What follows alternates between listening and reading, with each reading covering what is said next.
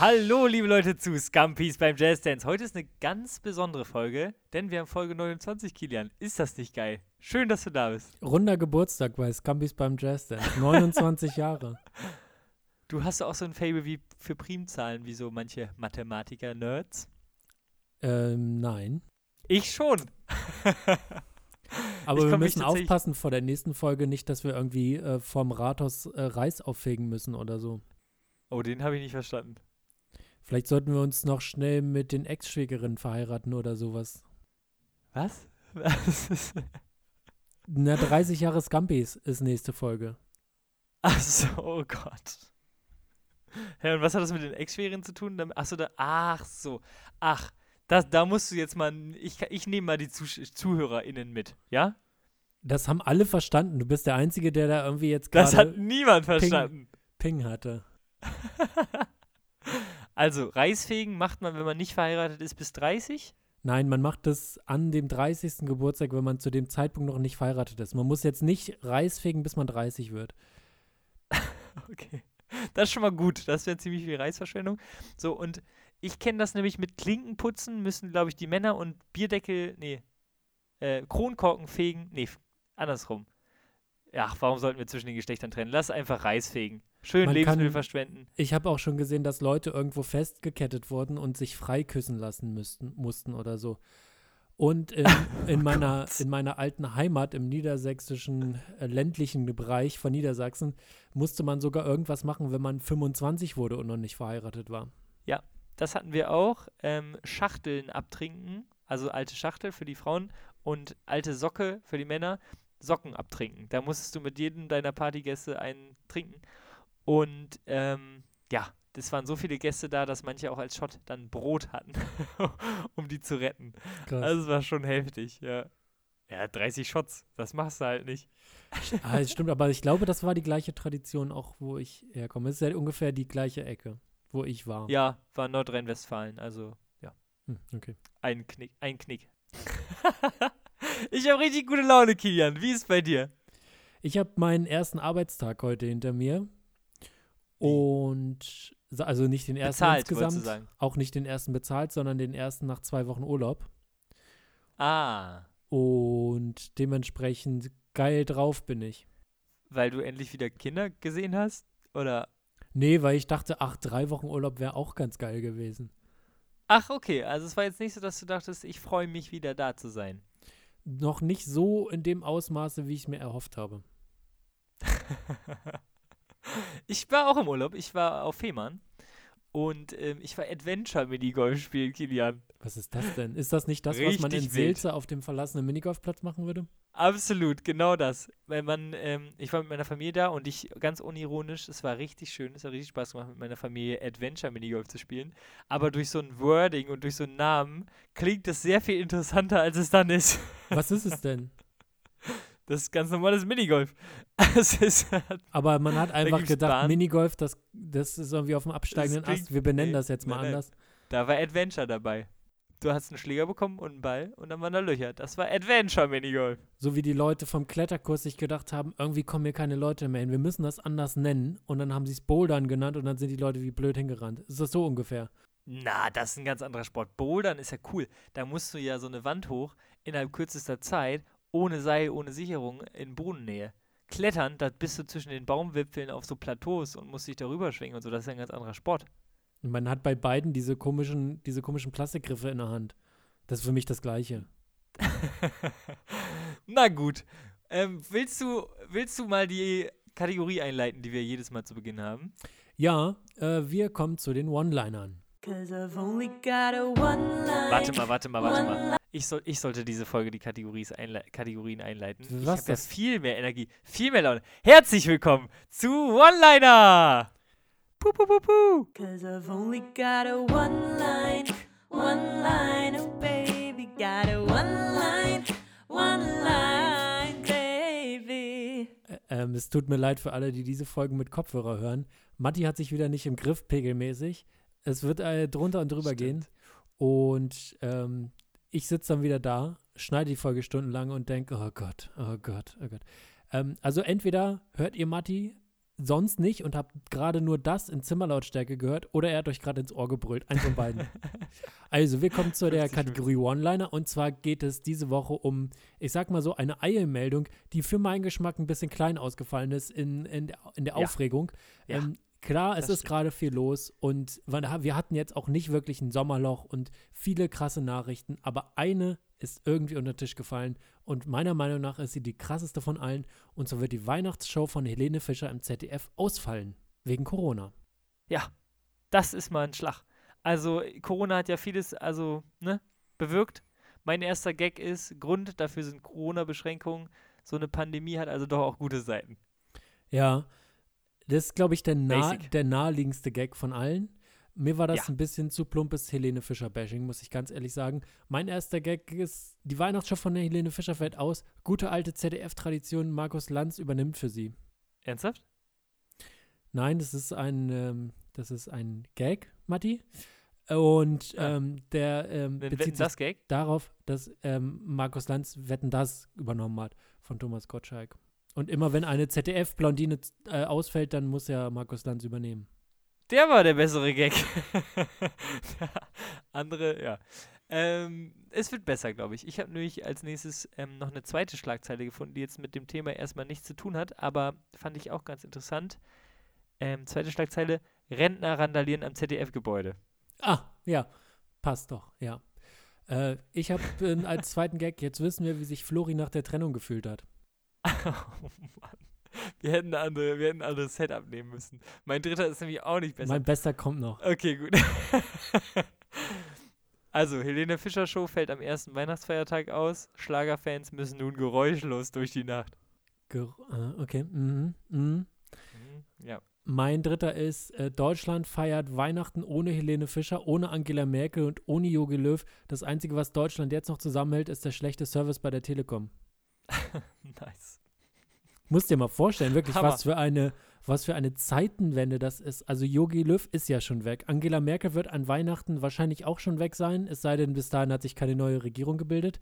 Und dann auch noch Helene Fischer. Das sind ja die großen drei unseres Landes gewesen, über Jahrhunderte gefühlt. Und die Ja. sind jetzt mit einem Mal weg. Also, dass die sich auch nicht absprechen können, dass, dass die dann sagen, okay, äh, Yogi Löw macht noch ein Jahr, weil jetzt ist erstmal Angela Merkel dran mit Ruhestand, dann kommt der Yogi. Und Helene Fisch- Fischer sagt, ja gut, dann mache ich auch die Show noch und dann äh, stelle ich mich hinten an, weil sie ist ja auch die Jüngste in der Reihe. Oder dass man sich da abspricht wenigstens. Können die vielleicht die Jobs tauschen? oh, So das wäre auch toll. Ja, wie würdest du durchtauschen? Also wir haben ja auszufüllen Popstar, Bundeskanzlerin und Bundestrainerin und Helene Fischer, Merkel und Löw. Wie würdest du durchtauschen? Genau, also ich würde auf jeden Fall die Kombita- Kombination nehmen, die erstmal am überraschendsten klingt, Mhm. aber am vielversprechendsten. Okay. Also Nummer eins, Merkel natürlich auf die Bank. Ja. Ne? Die hat jetzt genug am Lenkrad gestanden, jetzt wird sie coachen, weil sie einfach einen Plan hat. Die weiß einfach Tiki-Taka links, rechts. Und sie, die weiß einfach, sie coacht ja im Prinzip auch ihre MinisterInnen schon die ganze Zeit. genau, und sie weiß auch, wie sie in einer männerdominierten Branche ähm, mit vielen Arschlöchern. Stimmt. Grüße, stimmt. Grüße gehen raus an alle Fußballer an der Stelle. ähm, genau, sich durchsetzen kann und die kann da auch mal so einen Schürle einfach mal in den Sturm schicken und der macht dann das Ding, weißt du? Ja. Nummer eins. Dann natürlich unsere, unsere eigentlich jetzt schon Bundeskanzlerin, ne? Meinungsmacherin, einfach auch ganz weit oben. Ähm, Helene Fischer natürlich auf die Bundeskanzlerin. Ich glaube, ein Mann kann das auch nicht, ehrlich gesagt, so ein Land regieren. Ja, es wäre auch spannend, weil dann, ähm, dann würde man überhaupt mal erfahren, ob Helene Fischer eine Meinung hat, weil das weiß man ja meistens gar nicht. Genau, die würde aber den Merkel-Kurs weiterfahren, weißt du? Einfach so Ja. ein bisschen, ne, lächeln. Gut, sie kann nach oben die Mundwinkel. Ja. Helene, äh, Merkel nicht so. Aber ja, das Einfach kritische Fall. Fragen weglächeln. Das könnte, könnte sie super, ja. Weißt du, was sie richtig gut könnte? Ähm, Bundespräsident. Einfach Leute besuchen. Da Ja. wäre sie gut, Ja. glaube ich. Sie ist aber, glaube ich, noch nicht alt genug dafür. Ach, darf man erst ab 72? Nee, 40 ist, meine ich, das Mindestalter. Und ich weiß nicht genau, aber ich glaube, so alt ist sie noch nicht. Gibt es da noch andere Beschränkungen? Irgendwie Hautfarbe oder so? Nö. Äh, könnte man denken, Okay. wenn man sich die F Historie der Bundespräsidenten anguckt. Muss man auch nicht gendern. Aber ähm, nee, gibt eigentlich nur diese eine Regel. Okay. Und dann wäre ja gut. aber in der letzten Konsequenz Jogi Löw Popstar. Ja, das ist auch ein absolutes Highlight. Auf Schwäbisch. Schlager. ja, der Yogi ist am Start. Mein erster Impuls war, ehrlich gesagt, Helene Fischer muss auf die, äh, auf die Bank bei der deutschen Nationalmannschaft, weil ich glaube, okay. dass sie erstmal sehr beliebt ist in der Mannschaft. Ich glaube, sie hatte automatisch Respekt im Team. Und auch Das sie ist in einer, obwohl, nee, so krass ist es äh, auf der Bühne dann doch gar nicht eine Männerbranche. Aber ich glaube, sie ist trotzdem, es gibt sehr viele Arschlöcher in, in, in der Schlagerszene, äh, mit denen sie umgehen muss. Und Nein. auch Leute, die jetzt, sagen wir mal so, den Brockhaus nicht von vorne bis hinten durchgelesen haben. Und In der Schlager. Ach, na klar, also da wird ja auch ähm, hinten. Das sind doch die Muttersöhnchen, das sind doch die Schwiegersöhne, damit die Rentner die toll finden. Hier, der Trompetenpeter. ich glaube, es gibt keine Musikszene in Deutschland, in der mehr gebumst wird als in der Schlagerszene. Und, Meinst du? Ja. Dann ist Yogi Löw da doch genau richtig. und Der deshalb riecht würde ich nochmal und dann. mit seiner Nivea. Also deshalb würde ich sagen, Helene Fischer würde das gut können auf der Bank. Und bei Angela Merkel und Jürgen Löw ist es, glaube ich, im Prinzip dann egal. Obwohl, nee, nee, Popstar müsste dann Angela Merkel werden. Das, das fände ich toll, wenn Angela Merkel von Rap. so, einem, von so einer Arena, von der Lanxess Arena so abgeseilt wird von der Decke und hat so Flügel auf dem Rücken als Engel und so. Das fände ich toll.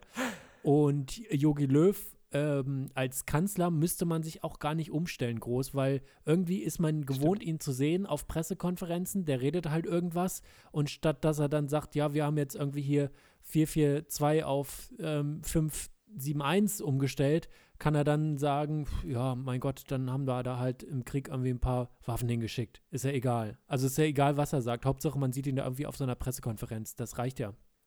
Ja, finde ich, finde ich auch eine sehr gute Aufteilung. Also wir sollten das tatsächlich mal vorlegen, weil egal wie wir es durchmixen, ich glaube, das wird eine vielversprechende Konstellation. Ja. Und ich würde mal sagen, wenn man so überlegt, wer, wer Camp David trägt und gerne Kreuzfahrten macht, ich würde mal sagen, 70 bis 80 Prozent der Leute würde gar nicht auffallen, wenn die da in, in, in ihren Jobs einmal durchtauschen. Man könnte auch so mal so Praktika machen, dass Boah, die das mal so, stimmt. so Girls Day-mäßig mal bei den anderen in den Beruf reinschnuppern.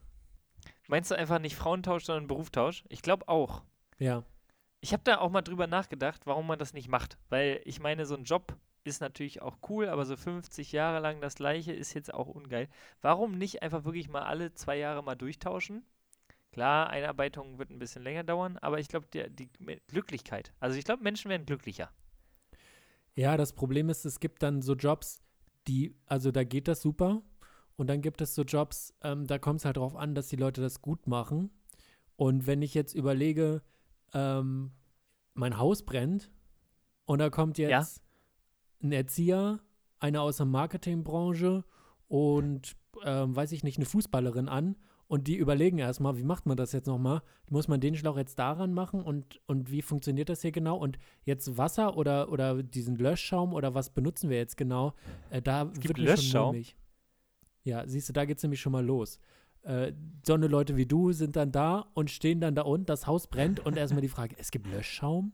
Was ist das denn? Ich sag, wie es ist. Ich sag, wie es Wollen wir den mal probieren? Kleines Bad machen. Bisschen in eine Badewanne, ein bisschen Löschschaum. ich würde, also so einen Schlauch kriegst du doch festgehalten, oder?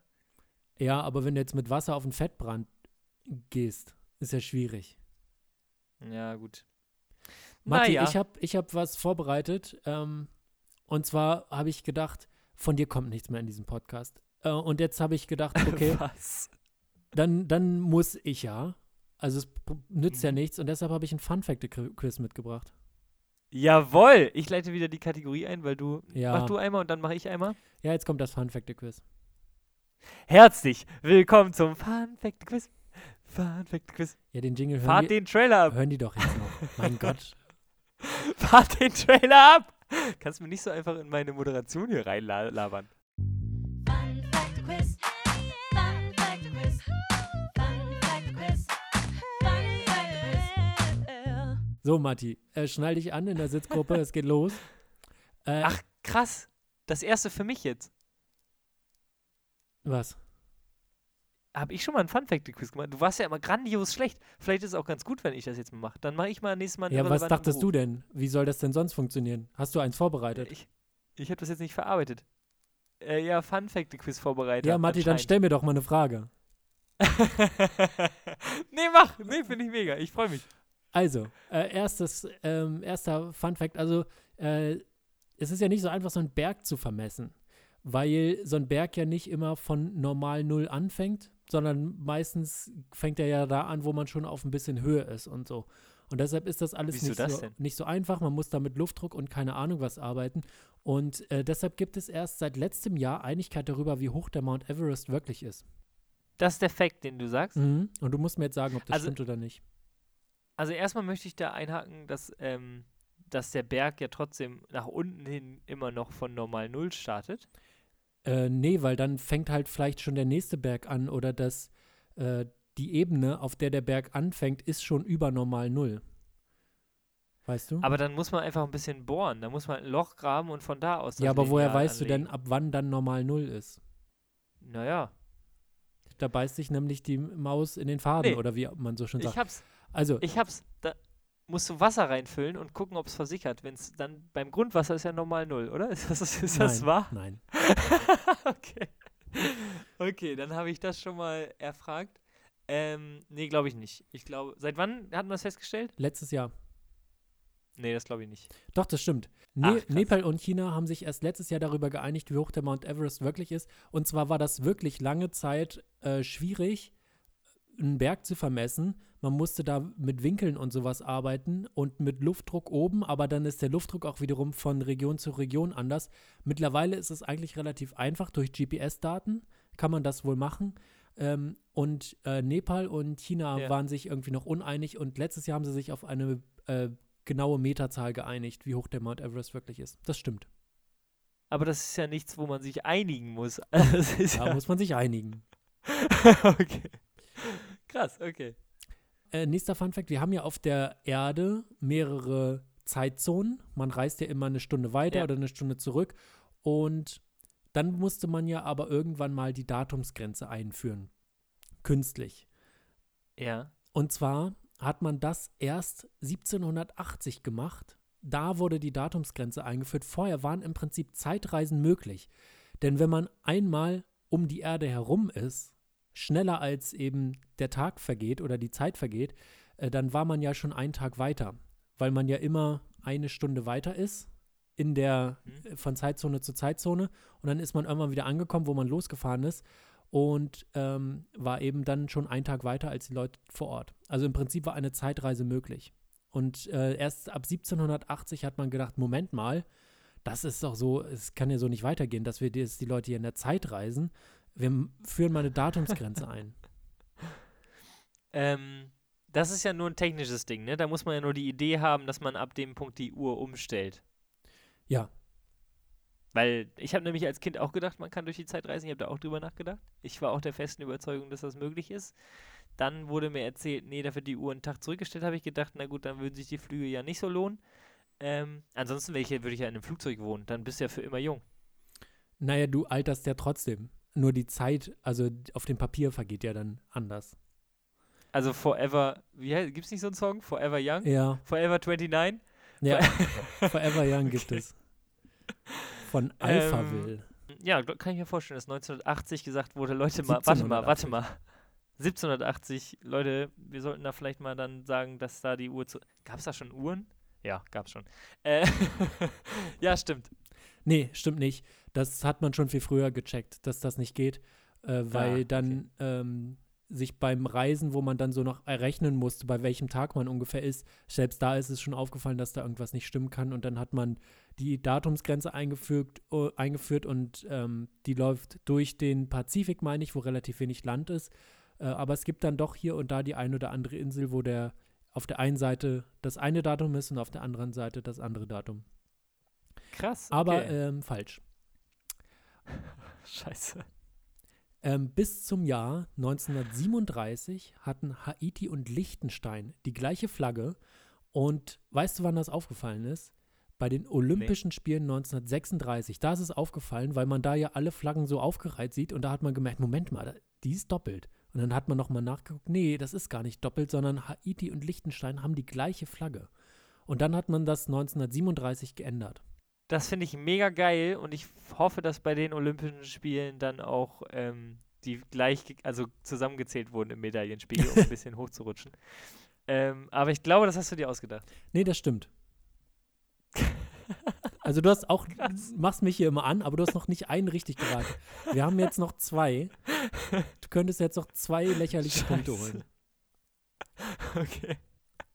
Wir gehen, wir, wir kommen zu einem historischen Fakt. Als Das ist nicht so einfach, merke ich gerade. Es ist alles nicht so einfach. ich, ich habe starke Flashbacks zu Porno oder Sat 1 Filmfilm gerade. Ja. Als die ersten ägyptischen Pyramiden ca. 2000 vor Christus gebaut wurden, gab es noch die letzten Mammuts. Ne. Doch, das stimmt. Okay, du Scheiße. könntest dir noch einen Punkt holen. Abtreibungen sind in Deutschland erst seit sieben Jahren erlaubt. Oh, das fühlt sich so an wie etwas, was man wissen müsste. Aber da war ich ja 15. Nee, das glaube ich nicht. Was wäre denn, also, was glaub, du glaubst, es ist schon länger erlaubt? Oder wie ist deine. Ja. Oder wahrscheinlich ist das so rechtlich so ein Ding von, man darf es machen, aber eigentlich ist es nicht erlaubt. Oder so. ich, das ist ja so rechts, das ist ja so Physikus. Äh, ich glaube, das stimmt aber nicht. Es stimmt auch nicht. Abtreibungen sind bis heute nicht erlaubt in Deutschland. Sie sind nur Ah, straffrei unter bestimmten Bedingungen. Das heißt, Ja. die Strafe wird nicht ausgeführt, aber es ist im Prinzip trotzdem noch nicht erlaubt. Das ist auch absurd, oder? Also hast du jetzt einen Punkt. Das ist, äh, und kein Kind. Das ist auch gut. nice! Ja, habe ich mich doch gut geschlagen, muss man einfach mal sagen. Das war eine richtige Erfolgsgeschichte, Matti. Mhm. Ja, ich habe auch was mitgebracht, weil du ja meintest, ich mache äh, so richtig viel für diesen Podcast. Ähm, und ich habe dir, ich hab dir ein paar kluge Gedanken mitgebracht. Oh Gott.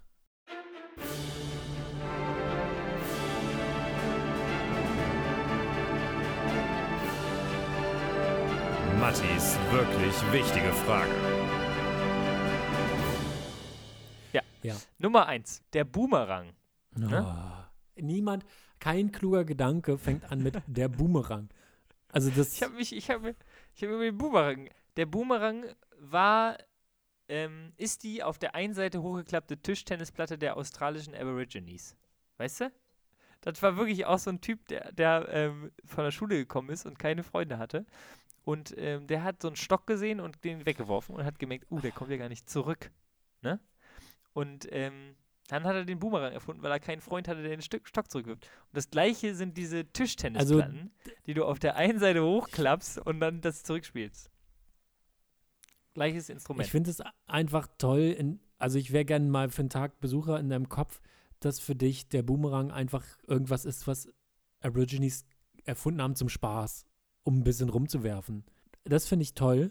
Dass das dein, dass deine Verbindung ist. Boomerang, ja, das ist so ein, so ein Fun-Ding. Das wirft man und dann kommt das wieder. Dann muss man das nicht holen. Das haben die, glaube ich, zum Spaß. Haben die das. Die, denen war langweilig und die wollten ein bisschen Fun haben. Dafür haben die das erfunden. Ich habe mich ja auch klug gegoogelt, ne? Aha.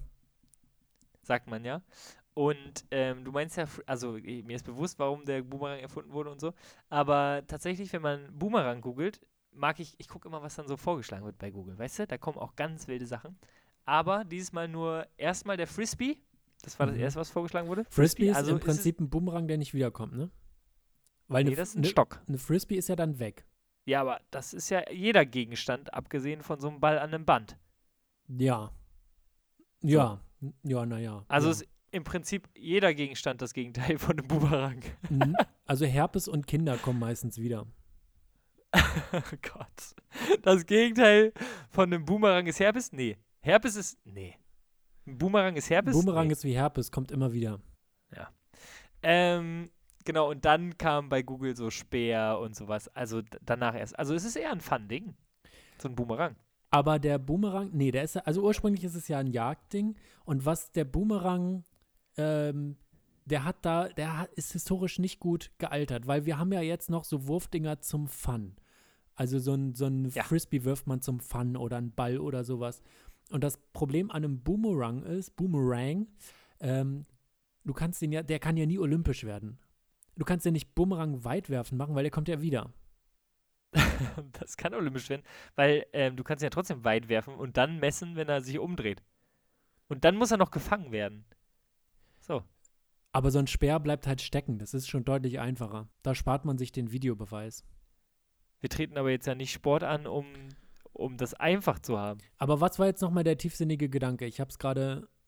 Ach so, den war langweilig. Ach, das ist die hochgeklappte Tischtennisplatte der Aborigines. Weil Ja. die haben ja mit der hochgeklappten Tischtennisplatte auch ähm, damals gejagt. In Deutschland. weißt du, die haben da mal so gegengespielt und dann, wenn sie ein Tier gesehen haben, was sie erlegen wollten, haben sie die eine Seite runtergeklappt. Sehr gut. Ich habe kürzlich das erste Mal seit, wahrscheinlich seit meiner Schulzeit wieder Rundlauf gespielt. Mit Freunden. Ach, geil. Und das Oh, ist lieb's. einfach geil, weil man auch sofort wieder drin ist. Äh, Bevor es losgeht, rufen die Leute Anbau Anbau. Anbau. Ja. und dann stellen sich alle Stimmt. an und dann hat man drei Kronen äh, und man Ja. gewinnt eine, wenn man das Spiel gewinnt und vorm Finale erstmal um die. Also das ist, Natürlich. Äh, das ist wirklich fantastisch. Wir hatten ähm, mich und noch zwei andere als Linkshänder in der Gruppe. Und das ist natürlich schwierig, weil man immer Nachteil. Ja. ja, es ist ein Nachteil, weil man ja in eine Richtung läuft und man läuft in die Richtung, die es RechtshänderInnen in der unserer Gruppe zumindest dann leichter hatten, weil wir immer Ja. mit links gegen die Laufrichtung schlagen müssen. Und dann haben wir das einmal Stimmt. andersrum gemacht und sind andersrum gelaufen. Und das war ein kleiner Brainfuck tatsächlich. Für dich und oder für die anderen? Für mich nicht, aber für alle anderen. Ach, krass. Also auch für andere Verrückt. Linkshänder war das ein kleiner Brainfuck. Ja, zwei Gedanken zu Rundlauf. Nummer eins ist, wir haben auch in der Grundschule immer Tischtennis gespielt und so und dann gab es immer nicht genug Schläger und dann wurde gerne auch mal mit dem Mathebuch Ja, gespielt. Das war auch mega geil. Mathebuch oder Hand Weil- und was wir jetzt, äh, was wir jetzt entdeckt haben, eine gut abgelatschte Birkenstock-Sandale eignet sich auch super, wo das Profil nicht mehr so doll drauf ist. Geht auch. Und dann, weißt du, was richtig geil ist? So, wenn man nur einen Schuh anhat und um so eine Tischtennisplatte rumhumpeln muss. Das ist auch herrlich. Ja, ja. Stimmt. Und der zweite Gedanke zu Tischtennis, ähm, es gibt ja wirklich so Lehrer, die einfach alles verkopfen. Unter anderem meine Sportlehrerin, die wollte uns wirklich beibringen, welche, äh, mit welcher Seite man Vorhand und mit welcher Seite man Rückhand spielen muss. Rot war irgendwie Vorhand, Ja, schwarz war Rückhand. ja. Weiß man doch. Was soll das denn? Das weiß Das man doch. ist ja jetzt, ist ja nun gar nicht anders, wenn man jetzt eine andere Farbe hat. Die man, blendet man den Gegner mit Rot dann? Macht man irgendwie so Lichtzeichen? Wenn man einen guten Schläger hat, dann sind die Seiten anders beschichtet. Und dann kannst du mit der einen Seite besser? Spin geben und mit der anderen irgendwie andersrum spinnen oder so. Du hast da Kilian, normalerweise so Zeug drauf. Und das Geile ist eigentlich beim Rundlauf, dass die Leute, die das beste Equipment haben, eigentlich die uncoolsten sind. Man hasst die am meisten. Und Absolut. man freut sich richtig, wenn jemand mit einem Mathebuch im Finale so einen Profispieler äh, wegfliegt. ja. Ich hatte wirklich eine Pressspanplatte mit so Gumminoppen drauf. ja. Und die wollte mir erzählen, was von Beschichtung und Schubschlag und wie man dem Spin gibt. Ja, ich habe gesagt, das ist, eine, das ist eine Holzplatte, die ich hier habe. es ist einfach egal, das stimmt. Wir haben zum Glück auf einer Wiese gespielt. Ähm, das war besser als äh, besser für, den, für das Ballholen. Denn normalerweise ist das Unwürdigste, Ah, was man macht, stimmt. wenn man so ein bisschen unwegsamen Boden hat, Steinboden mit so Fugen oder sowas, ist es sehr unwürdig, den Ball zu holen, weil der sehr gerne verspringt. Und dann bückt man sich und greift so in die eine Richtung und der Ball springt in die andere Richtung. Das passiert sehr häufig und da gibt man die Würde sehr schnell ab. Und wenn man auf der Wiese spielt, kann das nicht passieren. Das ist sehr angenehm.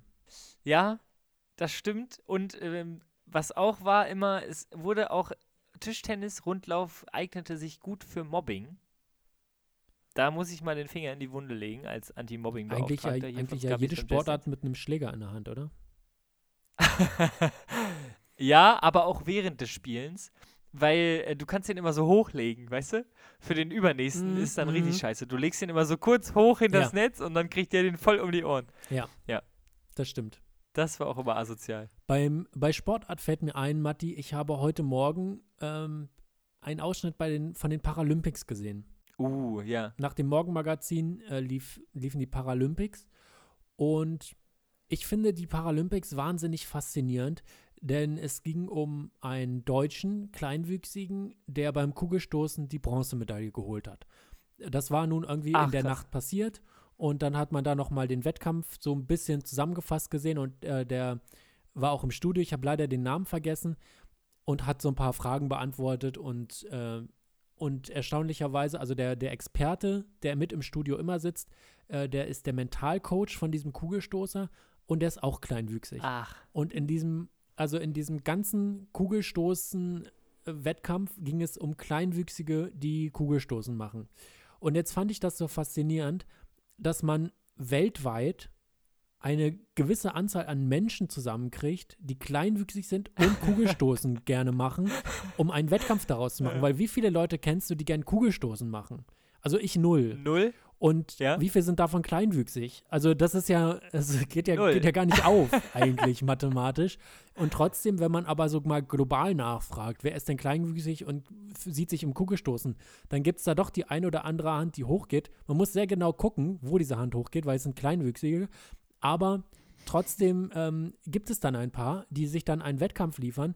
Und ich habe mich wirklich ganz kurz dabei erwischt, weil es ist, es ist ja wahnsinnig, also du hast ja einen ganz anderen Winkel.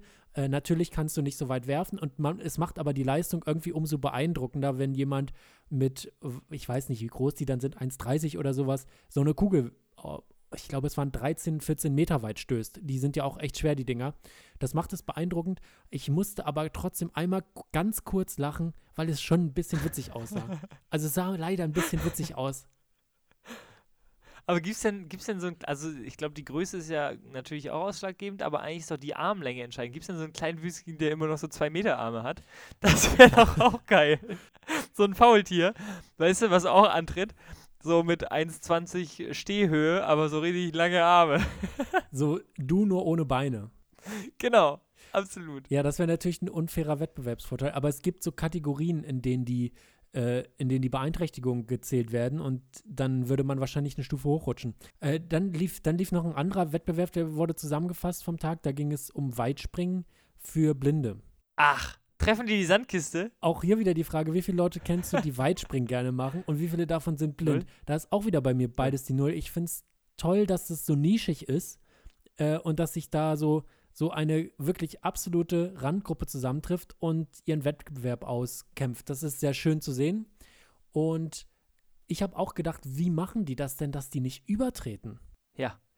Und dann, also ich war, ich war irritiert und dachte, okay, das gucke ich mir jetzt mal an, wie machen die das? Wie sieht das denn aus? Sieht das anders aus als beim normalen Weitspringen für Menschen, die sehen können? Und es sieht äußerlich überhaupt nicht anders aus. Die sind sieben, acht Meter weit gesprungen und nicht übergetreten. Ich weiß nicht, ob die da Schritt für Schritt irgendwie ähm, das so einstudieren, dass man nicht übertritt, weil sie genau wissen, Ja. wie, wie lang sind ihre Schritte und wie viele Schritte müssen sie machen. Das machen, also, das machen Leute, die sehen auch auf jeden Fall. Ja. Aber ähm, ich finde daran besonders beeindruckend, wenn mir jemand sagen würde, wenn ich blind wäre, du, du spring mal einfach acht Meter. So, lauf mal, so schnell du kannst, lauf mal jetzt so schnell du kannst und dann spring mal, würde ich dir den Vogel zeigen, sag mal. Und selbst wenn du den Anlauf einstudiert hast, du musst ja dann, es gibt ja eine Technik in der Luft, weil das letzte, also das, das letzte Körperglied, was auf dem, was im Sand landet, was, also was am nächsten am Absprungort dran ist, das zählt ja. Das heißt, man versucht Ja. alle Gliedmaßen nach vorne zu schmeißen, damit man eben möglichst weit vorne auch landet. Und Ja. du musst ja da ein Timing in der Luft für haben und ungefähr wissen, wie lang ist man denn so in der Luft.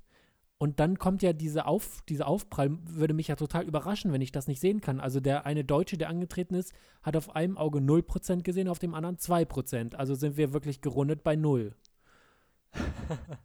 der sieht einfach gar Ja. nichts, rennt los, Aber- springt, vertraut drauf, dass sie da schon eine Sandkiste hingebaut haben. Wird schon so sein, haben sie mir ja gesagt. Und dann bums ja. landet man da im Sand. Also Wahnsinn.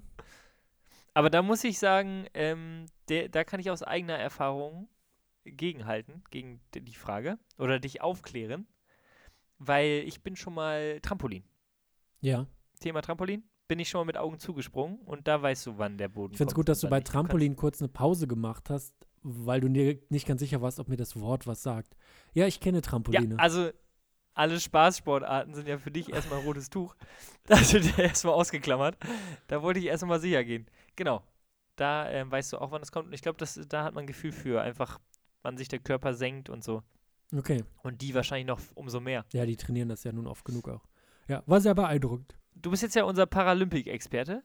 Überhaupt ähm, nicht. Hier bei Scummies. Ich habe heute 10 Minuten Paralympics geguckt.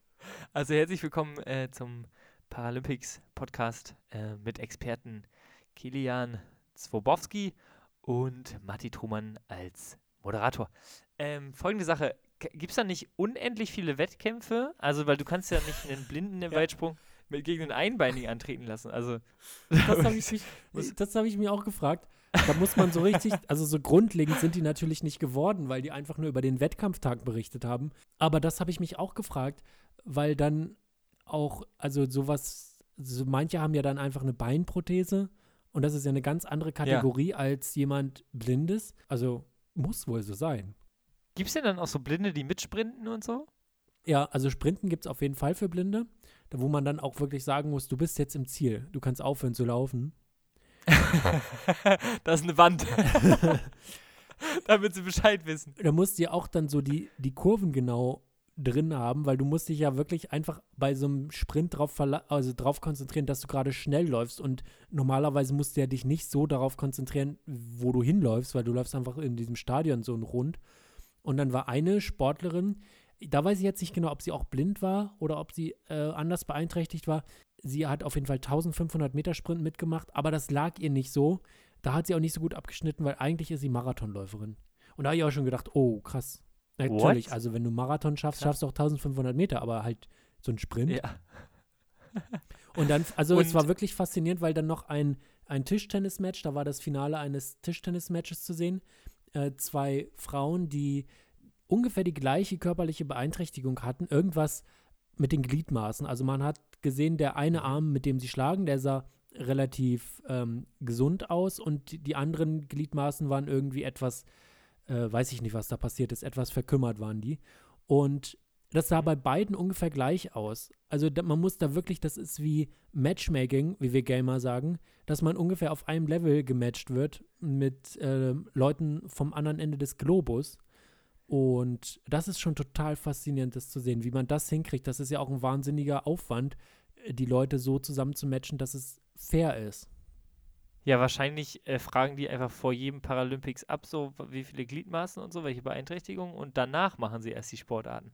Ja, aber man muss ja auch trainieren und man muss ja dann auch Wettkämpfe gut. trainieren und da muss man es ja bei, da gibt es ja bestimmt auch Europameisterschaften und Weltmeisterschaften und so.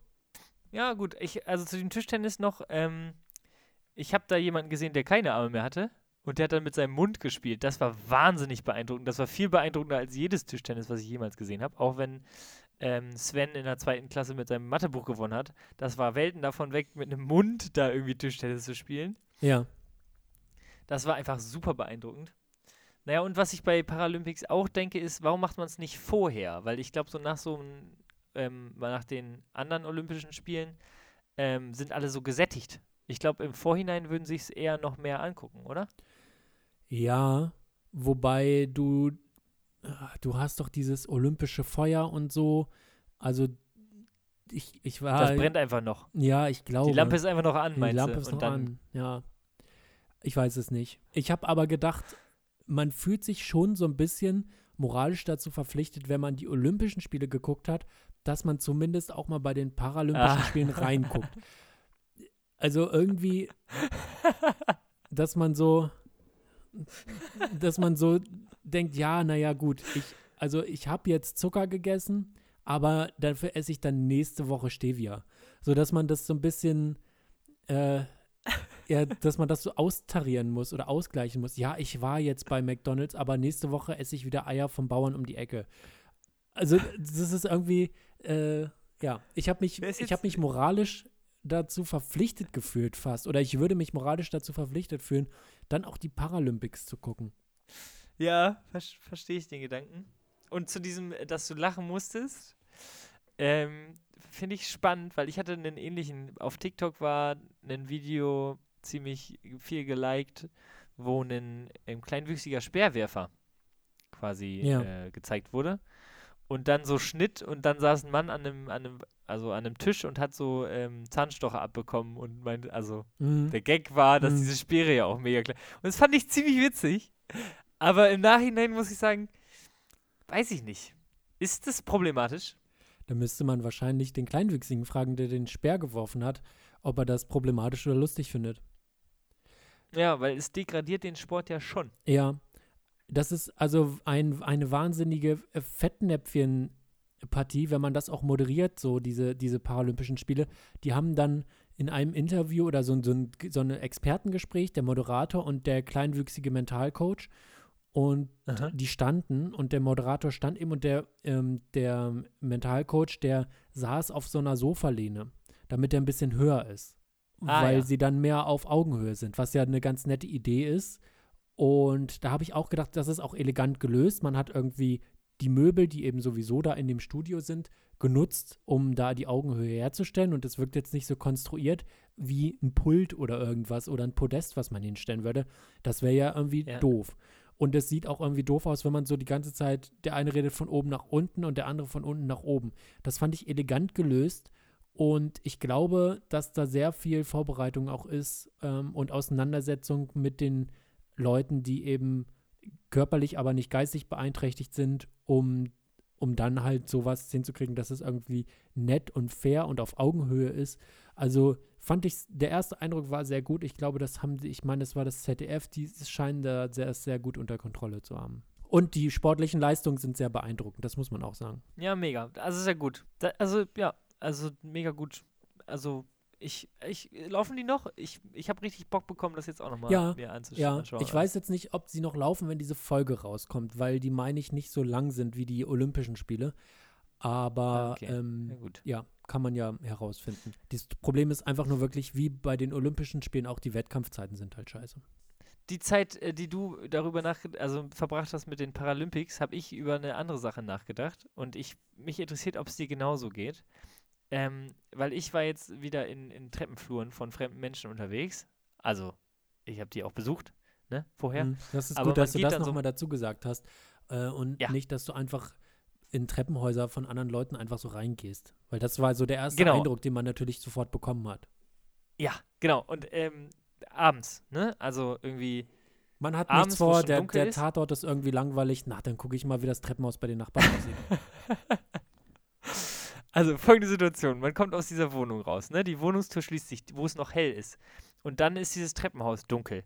Ich traue mich nie, diese Lichtschalter zu drücken, weil ich Angst habe, bei irgendwem zu klingeln. ja, Geht dir das genauso? Ja. Gut, ich laufe dann nämlich immer durch dieses dunkle Treppenhaus, taste mich wirklich, ne? Paralympics im Treppenhaus bei mir, äh, weil ich dann ja auch nix sehe. Ähm, das ist eine wirkliche Katastrophe. Und ich, f- ich frage mich, ob es nicht eine bessere Lösung da, dafür gibt. ja, ich habe eine bessere Lösung für dich. Ich habe Ja? das Problem gelöst. Okay. Und zwar habe ich mir Freunde und Freundinnen gesucht, die mitdenken und bereits für mich das Licht im Treppenhaus anmachen. Denn die wissen, wo der Lichtschalter Ah. ist. Und dann hat man das Woher? Problem nicht. Also würde ich dir einfach sagen, Freundschaften kündigen und neue Freundschaften suchen. Neue Freundschaften, super. Dann hast du das Problem gelöst. So, und meine Angst hat sich einfach noch weiter potenziert, weil ich kenne eine Familie, die heißt mit Nachnamen Licht. So, dann steht über dem Klingelschild, steht da Licht. Bei denen wurde häufig nachts geklingelt.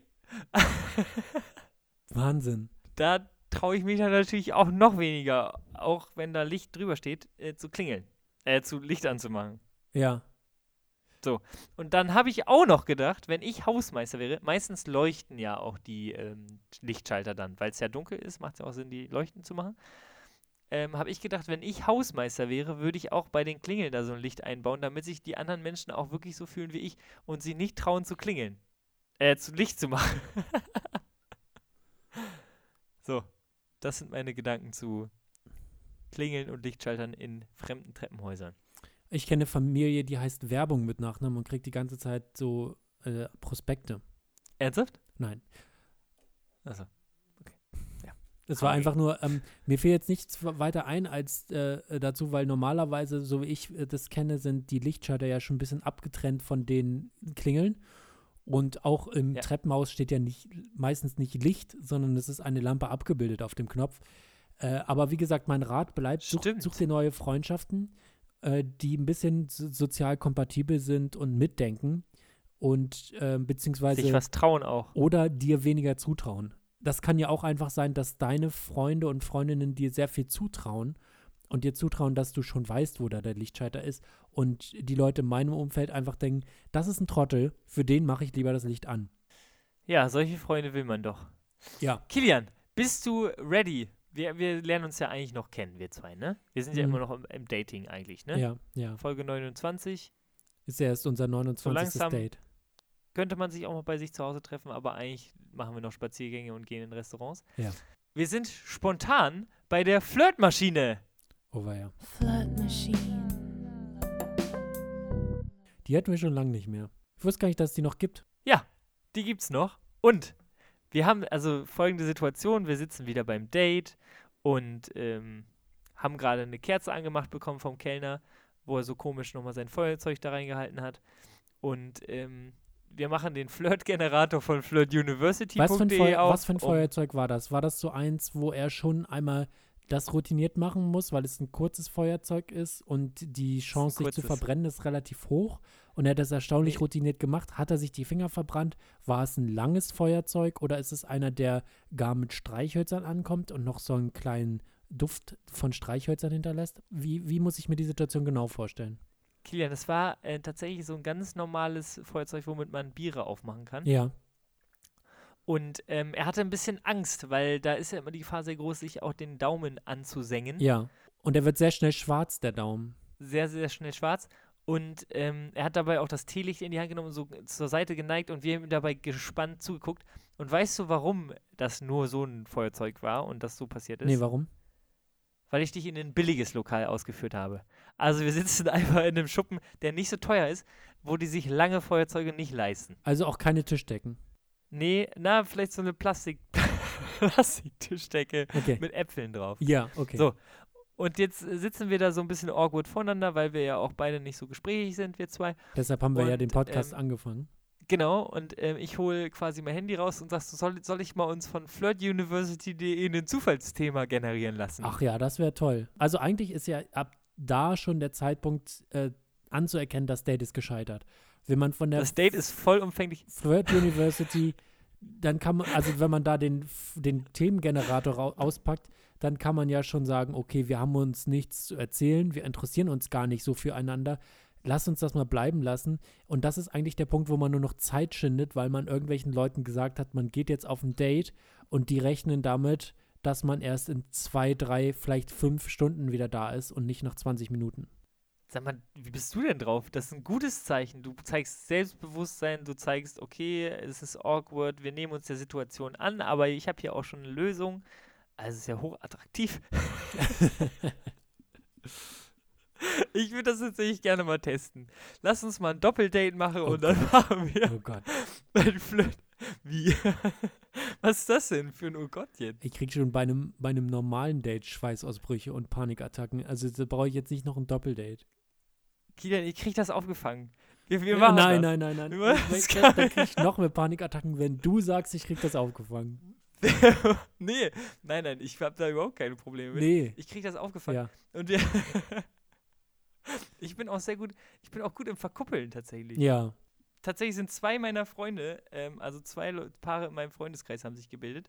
Und ähm, ich habe gesagt, du, ich mache das gerne, aber dafür muss euer erstgeborenes Matti heißen. Das hast, So, das hast das du, wäre dann bei dir auch so. sogar m- schon mal erzählt.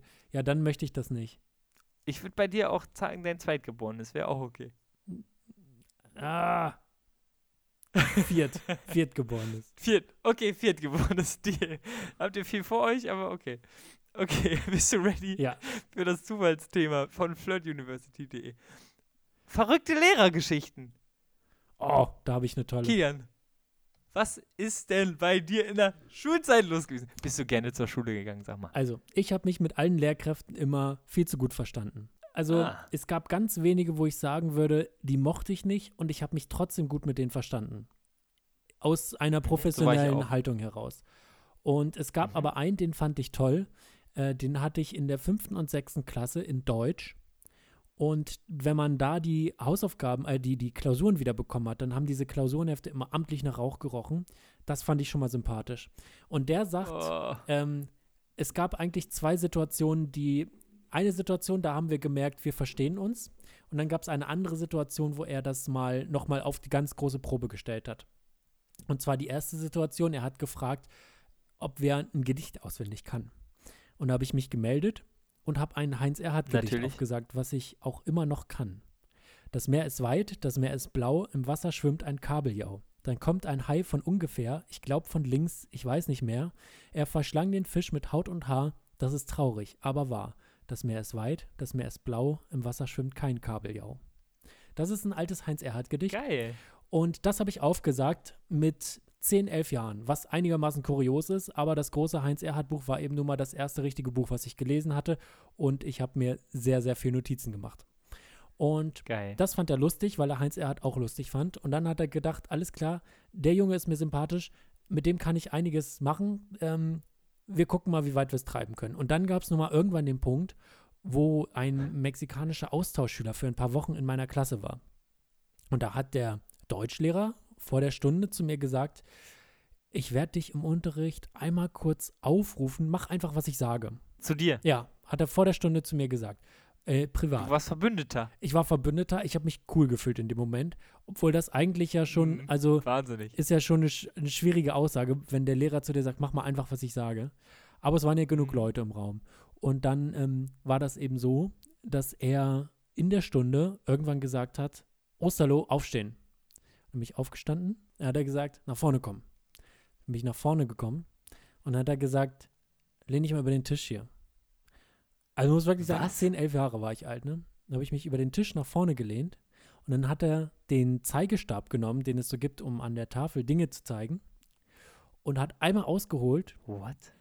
und hat so getan, als würde er mich hauen und hat dabei geguckt, wie der mexikanische Austauschschüler guckt, weil er einfach wissen wollte, ob den das schockiert oder nicht. Nur für den Joke. Und dann hat er natürlich nicht gehauen und hat gesagt, ich kann mich wieder hinsetzen. Und das Ah. fand ich mega witzig. Ich fand's super lustig. Ich glaube, die Klasse fand es eher verstörend. Und Ja. der mexikanische Austauschschüler hat das mit einer viel zu dollen Gelassenheit zur Kenntnis genommen, ähm, was dann den Deutschlehrer dazu veranlasst hat, zu Ei. glauben, dass da in der mexikanischen Schule doch der ein oder andere Zeigestab mal jetzt nicht nur zum Zeigen verwendet wird. Das ist, das ist kurios. Finde ich, also, ich finde de- dein Verhältnis zu Lehrern sehr bedenklich, Ja. würde ich mal sagen. Äh, ich finde es schwierig, dass du jetzt auch den Beruf des Erziehers und Pädagogen gewählt hast. Ja. Und ich ähm, habe Angst davor, mit wem du dich so verbündest. Ja, ich möchte aber trotzdem noch mal zur Verteidigung dieses Lehrers sagen. Erstmal war er relativ alt schon in seiner oder in den letzten Jahren seiner Karriere, wo er eine mir ist alles egal Haltung angenommen hat, die ich sehr zu begrüßenswert fand. Und zum anderen sind Lehrer und Lehrerinnen wirklich pädagogisch phänomenal schlecht ausgebildet. Also wenn man mit Kindern arbeiten möchte, aber sagt, Pädagogik ist nicht so meins, dann sollte man Lehramt studieren. Und deshalb möchte ich ihn hier in Schutz nehmen. Er kann nichts dazu. Das ist wirklich wahr. Ich frage mich auch, also das ist ja eigentlich die wichtigste Kompetenz, die du als Lehrer brauchst. Ne? Also Stoff hin und her, alles, was man da lernt, ist ja auch schön und gut. Aber eigentlich ist doch das Wichtigste, dass da kein Mobbing passiert, dass alle gerne zur Schule kommen, dass niemand einen Knacks kriegt. Ja. Und das kriegen echt viele nicht hin. Also ich habe ja auch die Schule gewechselt wegen einer inkompetenten Lehrerin letztendlich. Ja, weil die kaum Pädagogik im Studium haben. Und ähm, das merkt man auch tatsächlich den an, wenn man mit ihnen zusammenarbeitet, weil die einen ganz anderen Fokus haben. Und viele Dinge, die man in der Ausbildung zum Erzieher, zur Erzieherin oder äh, im Studium der sozialen Arbeit oder sowas lernt, das lernen die nicht. Und das ist einigermaßen bedenklich und muss eigentlich unbedingt geändert werden. Jetzt müssen, musst du ja noch diese Frage beantworten. Was ist deine Lehrergeschichte? Boah, da gab es ja so viele. Nee, ich, mir ist spontan tatsächlich eine eingefallen, weil ich war auch tatsächlich ähm, sehr beliebt bei den Lehrern. Also man muss dazu sagen, ich war als Kind sehr, sehr nervig. Kann man sich natürlich Kann man sich gar nicht mehr vorstellen. Hat sich gut verwachsen, Matti. Ich war, ich war wirklich ein anstrengendes. Ich glaube, ich gehe jetzt wirklich selten Leuten auf den Sack. Das habe ich aber auch in den ersten 15 Lebensjahren auch abgehakt. Also, Das soll es erfüllt. so und ihr, äh, die Lehrer haben immer zu meinen Eltern gesagt, ihr Sohn ist wirklich ein lieber Kerl, aber er ist so nervig. Er ist so nervig. Naja, und das habe ich überwunden, so mit 14 Jahren. Ähm, und tatsächlich war ich eher so ein Dreier-, Vierer-Schüler. Und dann in der neunten Klasse habe ich äh, mit meinem besten Kumpel, haben wir gesagt, ab jetzt werden wir gut in der Schule. Und ab dann waren wir eine Einserschüler, weil ähm, wir hatten Lehrerwechsel. Und wir haben beide so gecheckt, okay, es geht darum, was für einen Ruf man unter den Lehrern ja, hat. das ist das Und nicht Wichtigste. darum, wie gut man ist. Ja. Das ist das Einzige, was zählt, Ja. glaube ich. So. Natürlich muss man dann auch ein bisschen so tun können, als würde man zuhören. Und also man muss natürlich auch dann ein paar Sachen wissen. Aber letztendlich würde ich das auch meinen Kindern raten. Das Stichwort ist hier Saisonarbeit. Ja, wirklich. Vor allen Dingen dann, genau. Genau, der erste Eindruck ähm, zieht sich durch die nächsten vier Jahre. Ähm, genau, und Lehrer mochten mich sehr, sehr gerne. Ich, es gab ein Fach, wo ich es nicht geschafft habe, dass die Lehrer dachten, boah, Matti, das ist ein guter. Französisch. Ah. Französisch war mit Abstand mein miesestes Fach. Ich hatte wirklich, es gab mal eine Zeit, da hatte ich in jedem Fach eine 2. Ich war auch so ein Kind, was in jedem Fach gleich gut war, weil ich hatte da nicht so großes Interesse für, aber ich konnte mich dafür begeistern, wenn es da eine Note für gab. Und äh, Französisch hat nicht geklappt. Also jedes Fach eine 2 und nur in Französisch eine 4. Ähm, und die Lehrerin war eine absolute Katastrophe. aber ähm, das, die, die Sache, die mir einfällt, die kuriose Lehrergeschichte ist, unsere Lehrerin hat dann mal gesagt, eine Stunde, die war super streng, meinte, ihr könnt Musik hören. Und ich hatte dann meine Kopfhörer rausgeholt und habe Musik gehört. Und dann hat sie am Ende der Stunde gesagt, Matti, ähm, ich möchte dein Handy einkassieren, du hast ähm, mit, du hast Musik gehört. Und ich so, ja, sie haben gesagt, wir sollen Musik hören. Meinte sie, ja, ich meinte über eine große Box, weil Mitschüler von mir hatten eine große Box dabei, aber die haben nur Scheißmusik angemacht und ich habe dann meine Kopfhörer benutzt. So, dann wollte sie wirklich mein Handy einkassieren. Krass. Und das fand ich, und ich bin ein Mensch, der sich wirklich dann auch nicht streitet und dann auch die Institution anerkenne, dass sie mehr Macht hat und so. Das habe ich nicht anerkannt an der Stelle. Ich habe mich an meine Klassenlehrer gewandt und daraus einen Eklat gemacht. Oh, und da war mir dann meine Noten auch egal und ich durfte mein Handy tatsächlich letztendlich dann auch behalten. Es gab keinen äh, gelben Zettel. Also da habe ich für die Gerechtigkeit, für die Sache, ich habe mich quasi für die Menschenrechte eingesetzt, kann man dazu sagen. sehr Ja. gut. Und dann gab es mit dieser Lehrerin tatsächlich doch noch ein versöhnliches Ende, weil ich habe die Abiturrede gehalten von meinem Jahrgang Ja. ähm, äh, auf der Abi-Entlassungsfeier und ich habe ein Stand-up gemacht. Also ich habe quasi sechs Minuten quasi mich über die Schulzeit lustig gemacht und so. Und, ähm, und ich hatte auch viel über Französisch drin und dann habe ich gesagt, ähm, wir hatten doch alle so ein Fach, was, wo wir dachten, ach, so ein Herz, so ein spontaner Herzinfarkt wäre gar nicht so schlecht. So, da hat sie wohl, das hat sie jemand beobachtet, als ich das gesagt habe, und meinte sie da, da hat sie wohl ein bisschen komisch geguckt. Und dann habe ich gesagt, bei mir war das Französisch. Ähm, ich war so schlecht in Französisch, meine Lehrerin hat mir Rotstifte in Rechnung gestellt. Und da musste sie lachen. Ah, sehr gut. Also ein sehr versöhnliches, Le sehr versöhnliches Ende mit meiner Französischlehrerin damals. Sehr gut. Ja, das ist, ich finde das auch immer gut, dass man dann irgendwie noch auf einer Linie endet, aber viele Lehrkräfte haben tatsächlich nicht so das Gerechtigkeitsbewusstsein oder merken das gar nicht, wenn sie Kinder unberecht behandeln oder können die Perspektive nicht wechseln. Wie fühlt sich das gerade aus der Sicht des Kindes an? Ähm, auch wenn sie vielleicht unbewusst irgendwie ungerecht handeln und so. Das habe ich auch häufig erlebt als am eigenen Beispiel und auch später dann noch.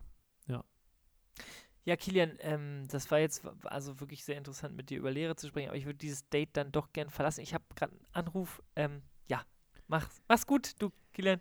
Tschüss, tschüss. Ja, das, ähm, ich bin einfach too hot to handle für Matti und deshalb musste er jetzt schnell die Insel verlassen. Wir hören uns nächste Woche wieder, wollte er sagen. Äh, und ich möchte einfach nicht nur Matti verabschieden, sondern auch unsere wunderbaren ZuhörerInnen. Das liegt mir besonders am Herzen. Matti ist mir eigentlich egal. Ähm, aber unsere ZuhörerInnen, die sind mir nicht egal. Kommt gut durch die Woche. Habt ein schönes Wochenende. Wir hören uns nächste Woche wieder. Bis dahin, Bussi Baba. Dieser Podcast ist eine Ninomator-Produktion mit freundlicher Unterstützung von Nina Henke und Marie Scharnhob. Neue Folgen gibt es jeden Donnerstag überall, wo es Podcasts gibt.